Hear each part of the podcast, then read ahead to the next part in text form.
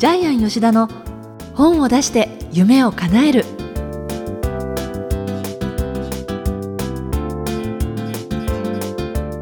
小林まどかです。ジャイアン吉田の本を出して夢を叶える。ジャイアン今回もよろしくお願いします。はいよろしくお願いします。あのこの番組の中でジャイアン確か何度か何度もね。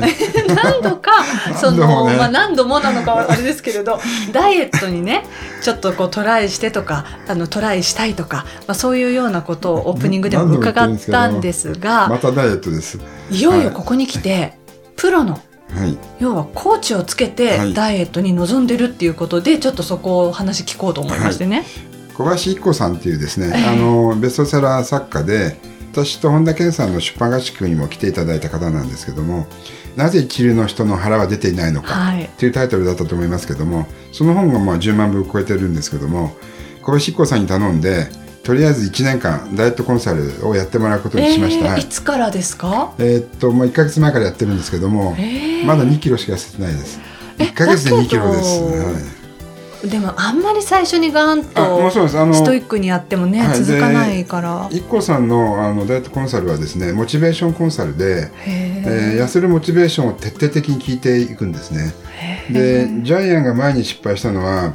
痩せた後にモチベーションを持っていなかったんでそこでやっぱりまた太っちゃったんでで今回はちゃんともう何度も何度もなぜ痩せるのかっていう理由を聞いてるんで、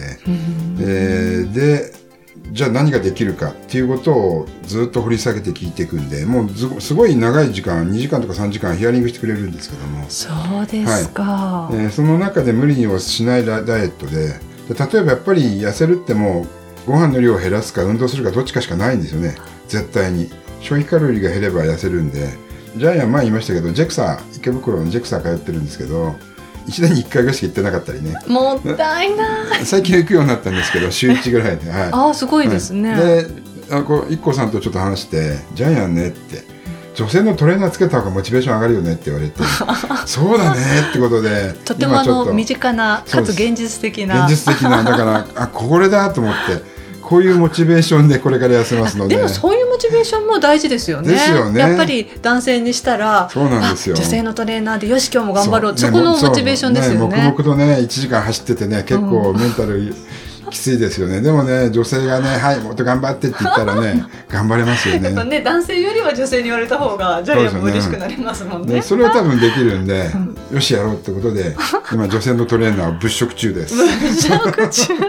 表現悪いね。じゃあ1年間ですね。とりあえずもう1年間かけてですね。コンサルが、はい、はい、前は本当2か月で本当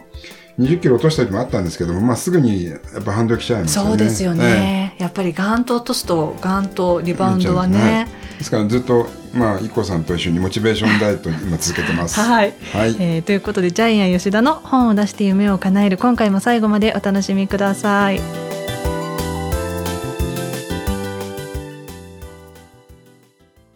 続いては、いい本を読みましょうのコーナーです。このコーナーは、ジャイアンが出版プロデュースした本も含めて、世の中の皆さんに読んでいただきたいといういい本をご紹介しているんですが、今回の一冊何でしょうか？はい、えー、非常にいい本です。CD ブック、えー、幸せ運べるように、えー、薄井誠。これはですね、震災復興の歌なんですけども、阪神淡路大震災の時にですね、小学校の先生、著者の臼井誠さんですね、自宅が潰れたんですね。1階部分がべしゃっと潰れて、あと数分2階に上がるのが遅ければ、著者さんもも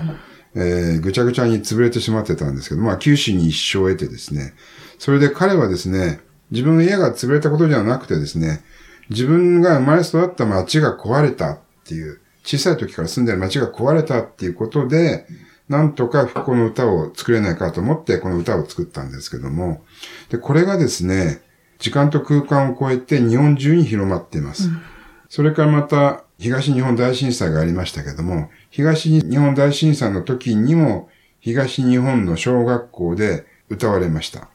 このですね、本をなぜジャイアンが取り上げたかっていうとですね、はい、これがちょっと特殊な歌なんです。これはですね、子供たちが歌う歌なんですけども、子供たちが歌うことによって、被災者の人たちとかですね、ボランティアの人たちとか、お母さんお父さん、先生たちがもう本当に涙を流す歌なんですけども、最初は歌の中に神戸って出てくるんですけども、神戸を今度はあの震災地を変えて、その場所場所に変えて歌うことによって日本中に広まっています。で、この本はですね、えー、ちょっと聞いたところ、今1万5千部売れてるそうです。大成功ですね。今後も売れ続けると思うんですけども、でちょっとですね、じゃあ、あの、歌が流せないっていうことなので、えー、っと、まどかさんにですね、この部分を読んでもらっていいですか？神戸オリジナルバージョン、幸せ運べるようにあ、じゃあまず1番。はい、1番お願いします。はい。地震にも負けない強い心を持って、亡くなった方々の分も毎日を大切に生きていこう。傷ついた神戸を元の姿に戻そう。支え合う心と明日への希望を胸に、響き渡れ僕たちの歌。生まれ変わる神戸の街に届けたい私たちの歌、幸せ運べるように。はい、これですね、あの、読むとただ単に詩を朗読しているように思えるんですけども、子供たちのですね、合唱を聞くとですね、多分、え今、ラジオを聞いてる皆さん、号泣すると思いますけども、ね、ジャイアンも号泣してしまったんですけども。私もこの CD ブックですから、ね、CD がついていろんなバージョンがまあ、収まってるんですけれど、はい泣けますね。泣けますね。何度聞いてもいいんですけども。で、小学校の合唱部がですね、やっぱ NHK の全国学校音楽コンクールでこれ金賞を取ったりとかですね。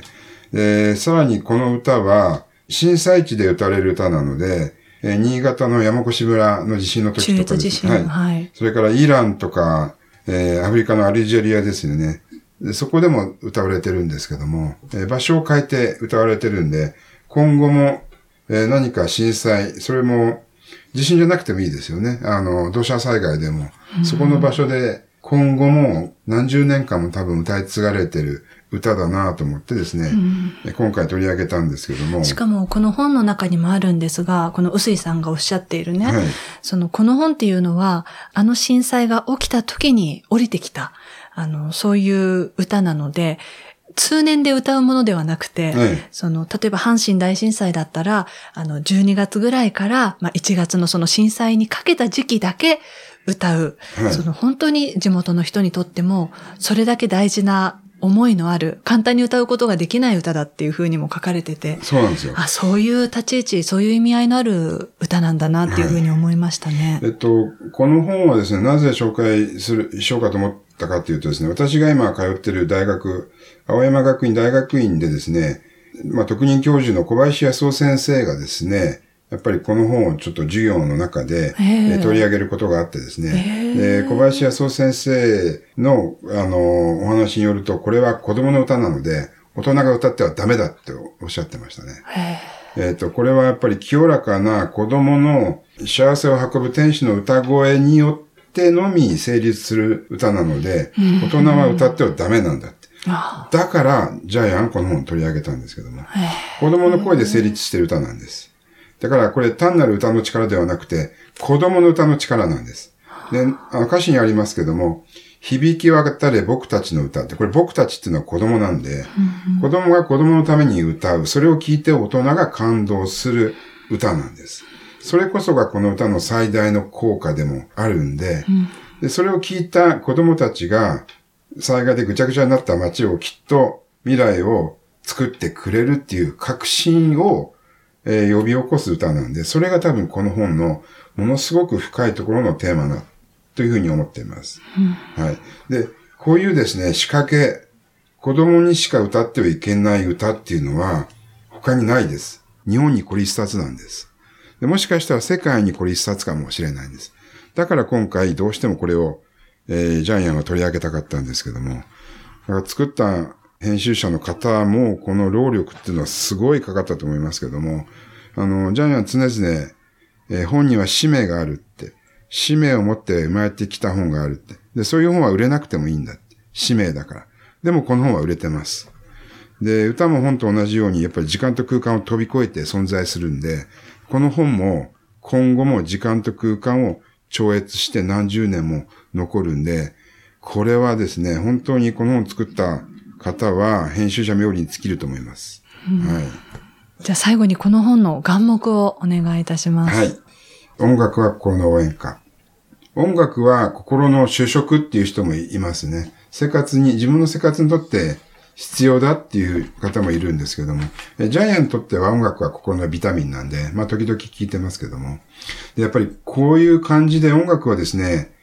直接的に感情を揺さぶるんで、この力強さには本はかなわないですよね。瞬間的なエネルギーは絶対に本はかなわないですよね。だから本当に歌の力ってすごいなと思います。ですね。しかもその、言葉がわからなくても、メロディーで外国の方にも届いたり、はい、音楽っていう、やっぱりすごいパワーですよね。パワーですよね。あの、ジャンルが違うんで一概には言えないんですけども、同じ時代、時間と空間を飛び越えてるんだけども、この瞬発力っていうのは、音楽は凄まじいですよね。それによって人を救ったりしてるわけなんで、まあ本も救うんですけども、全く違う救い方してますよね。そうですね。このインパクトさっていうのが、あの、やっぱり音楽にはあるんで、音楽は心の応援歌。えー、これを眼目にしたいと思います。はい。今回の一冊は、臼井誠さんの CD ブック、幸せ運べるようにご紹介しました。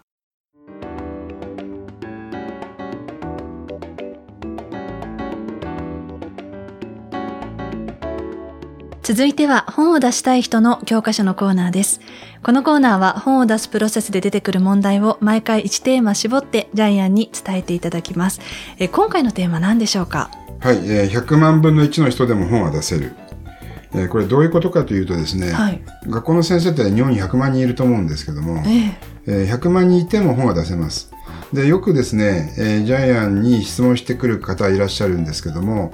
えー、私はあの学校の先生なんで、そんな人いっぱいいるから本出せないですよねっていう、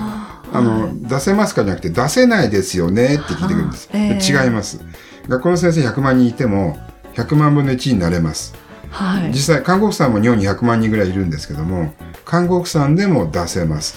えっ、ー、と、前に紹介した天使のラストメッセージで、看護婦さんが患者さんが亡くなるたびに詩を書いていた。それだけで実は本が出ます。ベストセラーにもなります。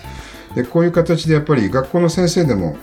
今回の著者の臼井誠さんは小学校の先生ですよね。前回ジャイアンが紹介したダメなやつほど成功する星誠さんも小学校の先生です。そうですね。ですからえ、自分が100万分の中のたった一人埋もれてると思っても、それは関係ないです。はい。はい。たくさんの中、埋もれてる中でも自分自身の一冊、100万分の1でも本を出せるんです。ね、ついつい同じような立場の人たちがいると思うと、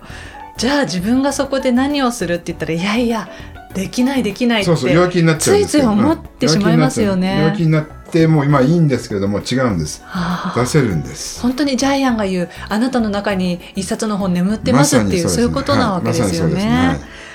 ということで、今回のテーマは、100万分の1の人でも本は出せるということでお話を伺いました。